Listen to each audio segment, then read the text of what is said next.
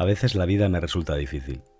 Pienso en todas las cosas que no haré, en todos los lugares que no visitaré, en toda la gente que no conoceré y me siento abrumado. ¿Por qué la vida tiene que ser tan corta? ¿Por qué tiene que ser tan injusta? La gente suele calmar su malestar leyendo artículos sobre multimillonarios, o viendo películas de superhéroes, o leyendo biografías de millonarios que se creen superhéroes. Aquí te hablo, Elon Musk. A mí no me funciona. Me gusta identificarme con personas que han vivido vidas similares a la mía, vidas en las que el bueno no siempre gana. Supongo que me gusta leer sobre los grandes perdedores porque son los auténticos ganadores de la historia. Soportaron con estoicismo los destinos más adversos y salieron adelante, luchando hasta el último aliento. Uno de mis favoritos es Friedrich Nietzsche. Este tipo estaba tan acostumbrado a perder que, cuando lees uno de sus libros, sabes que los consejos que en ellos escriben los da alguien que sabe perfectamente lo que es estar en el hoyo. Durante la guerra franco-prusiana, Nietzsche solicitó alistarse en el ejército y después de un mes trabajando como camillero, contrajo difteria y disentería. Como consecuencia de todas las dolencias que sufrió, al final acabó padeciendo ceguera, migraña, dolor de estómago y perdió su trabajo como profesor en la Universidad de Basilea. En 1882 le propuso matrimonio a la escritora rusa Lou Andrea Salomé, pero ella lo rechazó y se fue con su mejor amigo a Berlín, Paul René. A los 44 años sufrió una crisis mental que resultó ser parte de la raíz de su problema, de su futura demencia. Como se puede ver, Nietzsche sabe bien lo que es ser un perdedor. Por eso, en este podcast voy a compartir con vosotros algunos de los pensamientos que, a pesar de todo, le ayudaron a salir adelante y vivir plenamente, a ser un ganador. Comencemos. 1. No seas como los demás. El individuo siempre ha luchado por no ser absorbido por la tribu, pero ningún precio es demasiado alto para el privilegio de ser uno mismo. Friedrich Nietzsche. A veces sentirse marginado puede asustarnos, pero ser el raro, el diferente, no es tan malo como pueda parecer. Piénsalo. ¿Te gustaría ser como todos los demás? Quizá quieras encajar, es comprensible. Quieres que la gente te valore, pero si no te aprecian por lo que eres, tendrás que vivir una vida de mentiras, ¿no? Tendrás que fingir ser otra persona para encajar en el rompecabezas social. Si eres lo suficientemente mayor, ya has jugado a ese juego. El de ser una pieza en un puzzle que no encaja. Y sabes que nunca sale bien. Cuando tenía 20 años me fui a vivir a Salamanca no conocía a nadie, pero intenté hacer todo lo posible para contribuir a mi nueva ciudad de residencia. Estudié ingeniería industrial, regenté varios negocios nocturnos, incluso organicé espectáculos de stand-up. ¿Saben lo que pasó? En lugar de ser querido, fui envidiado y difamado. Siempre sería el marginado, siempre sería el afortunado. Por mucho que trabajara, siempre me señalarían con el dedo. Después de 10 años cambié de lugar de residencia y el ciclo volvió a empezar, pero esta vez hice caso a Nietzsche y pagué el precio de ser yo mismo. No intenté encajar. ¿Y sabéis qué pasó? Esta vez hice grandes amigos, que aún conservo. Supongo que cuando te arriesgas a ser tú, los que son como tú se acercan. Sé tú mismo y no te dejes atrapar por ninguna tribu, o tu vida se convertirá en un carnaval en el que tendrás que vivir disfrazado de quien no eres. 2. Aprender a vivir solo. Toda persona temerosa no sabe lo que es estar sola. Detrás de su sombra siempre hay un enemigo. Friedrich Nietzsche. ¿Qué es el miedo? En principio es un sentimiento de angustia provocado por la presencia de un peligro real o imaginario. Pero me inclino a pensar que en el siglo XXI es un sentimiento de desconfianza, que nos lleva a creer que va a ocurrir algo contrario a lo que deseamos. ¿Por qué? Pues porque somos unos egoístas. Tenemos tanto miedo a no tener razón que preferimos relacionarnos con personas que piensan exactamente como nosotros en lugar de desafiar nuestras creencias confrontándolas de vez en cuando pacíficamente con quienes piensan diferente. Tenemos miedo de no salirnos con la nuestra, porque los únicos problemas que realmente nos importan son los nuestros. ¿Qué nos importa a nosotros una guerra que no ocurre en la puerta de nuestra casa? Nada. No nos importa en absoluto. Te preguntarás qué tiene que ver esto con el miedo y con la soledad. Verás, la soledad nos asusta más que nada en el mundo, porque nos obliga a escuchar esa voz interior que no nos miente. Una voz que nos dice, La guerra en ese país lejano también es tuya, amigo. O, El cambio climático también es tu responsabilidad. Es una voz tan incómoda que la gente prefiere silenciarla haciendo cualquier otra cosa. Ver televisión, jugar videojuegos, salir a los bares a beber. Cualquier cosa que les aleje de sí mismos. Pero esa voz no se va a callar. El problema es que no la escuchas, la reprimes y todo lo que se reprime se hace más fuerte. Has venido a este mundo para experimentar la realidad que te rodea y para conocerte a ti mismo. Ambas cosas son importantes. No puedes vivir con miedo a la soledad porque estar solo es necesario para el autoconocimiento. Empieza por dedicarte una hora cada día. No te lleves el smartphone, eso no vale. No uses tu iPod tampoco para poner música. Simplemente da un paseo sin tecnología. Me lo agradecerás cuando lleves un mes haciéndolo. 3. Acostúmbrate a reflexionar antes de hablar. El camino de todo lo grande es el silencio. Friedrich Nietzsche. En mi barrio decimos que quien come en silencio come dos veces. El mundo está lleno de ruido. Vivimos en un planeta de fanfarrones y todos lo sabemos, la verdad. El problema no es que la gente hable libremente, la cuestión es que la gente habla sin saber. Basta con abrir TikTok para darte cuenta de esto. Las opiniones son como los culos, todo el mundo tiene una.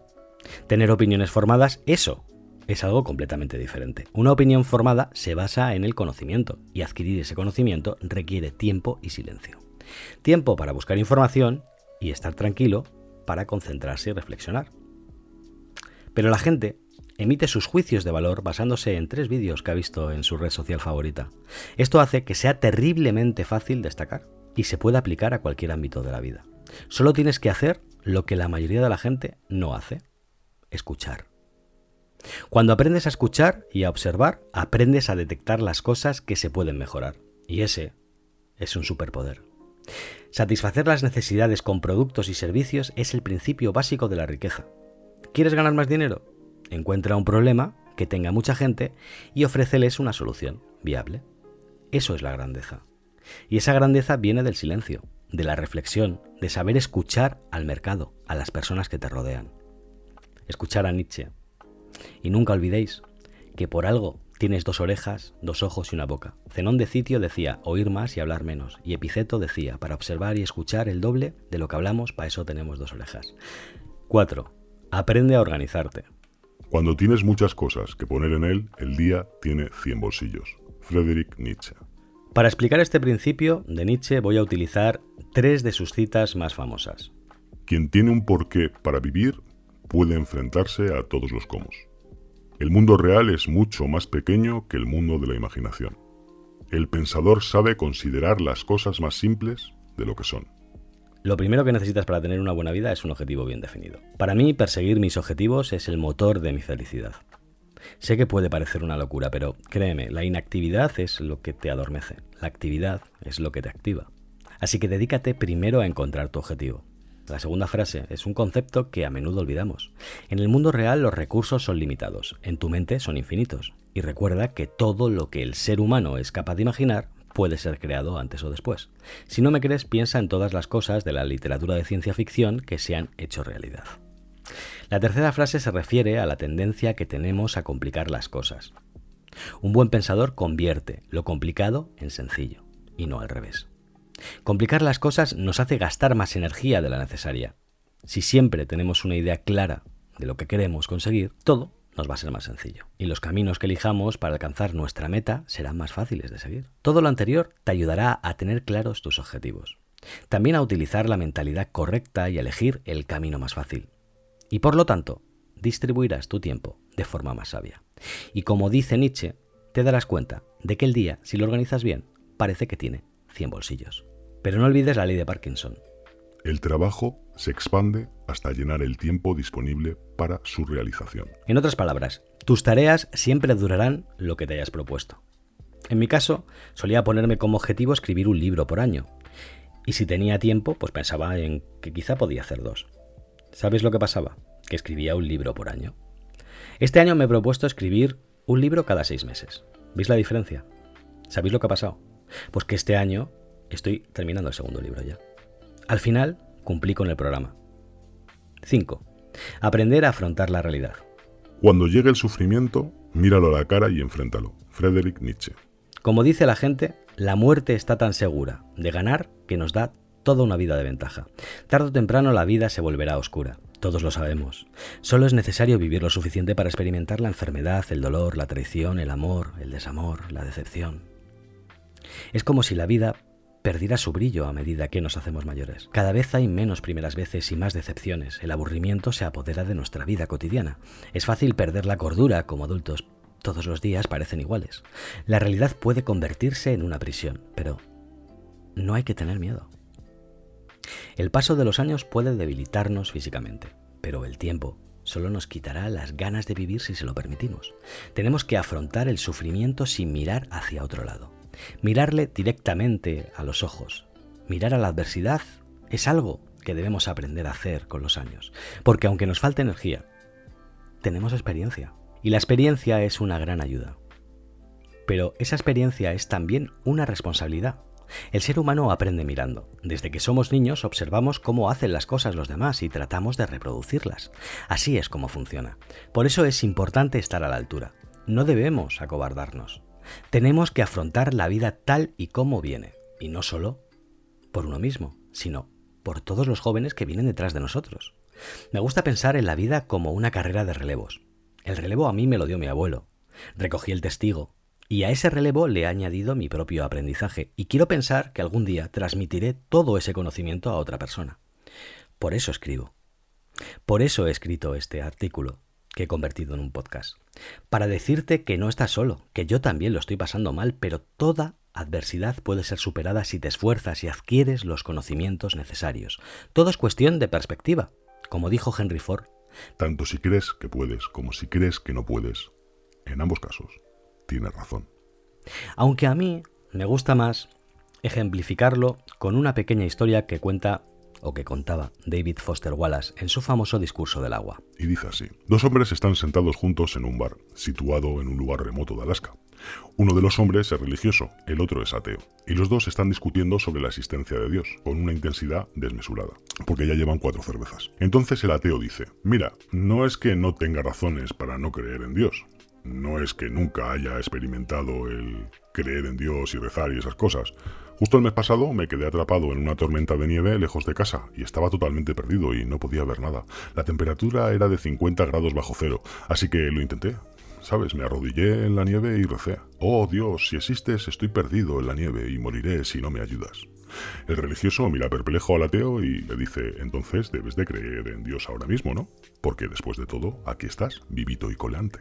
El ateo sacude la cabeza en gesto de negación y le dice, no, hombre, no. Lo único que pasó es que un par de esquimales pasaban por allí y me mostraron el camino de vuelta.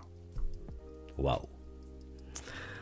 ¿Quieres saber mi opinión sobre la fábula? Creo que los milagros existen, porque para mí es un milagro haber podido compartir, entre otras cosas, este podcast contigo pero entiendo que no todo el mundo tiene por qué creer lo mismo que yo. De todas formas, gracias por existir y nunca dejes de creer en ti mismo. Si has escuchado hasta el final del programa, quiero agradecerte tu tiempo y tu apoyo. Espero que este podcast te haya ayudado y si es así, que me lo hagas saber en los comentarios. Te lo agradezco infinitamente. Te mando un cálido abrazo y nos escuchamos en el siguiente programa.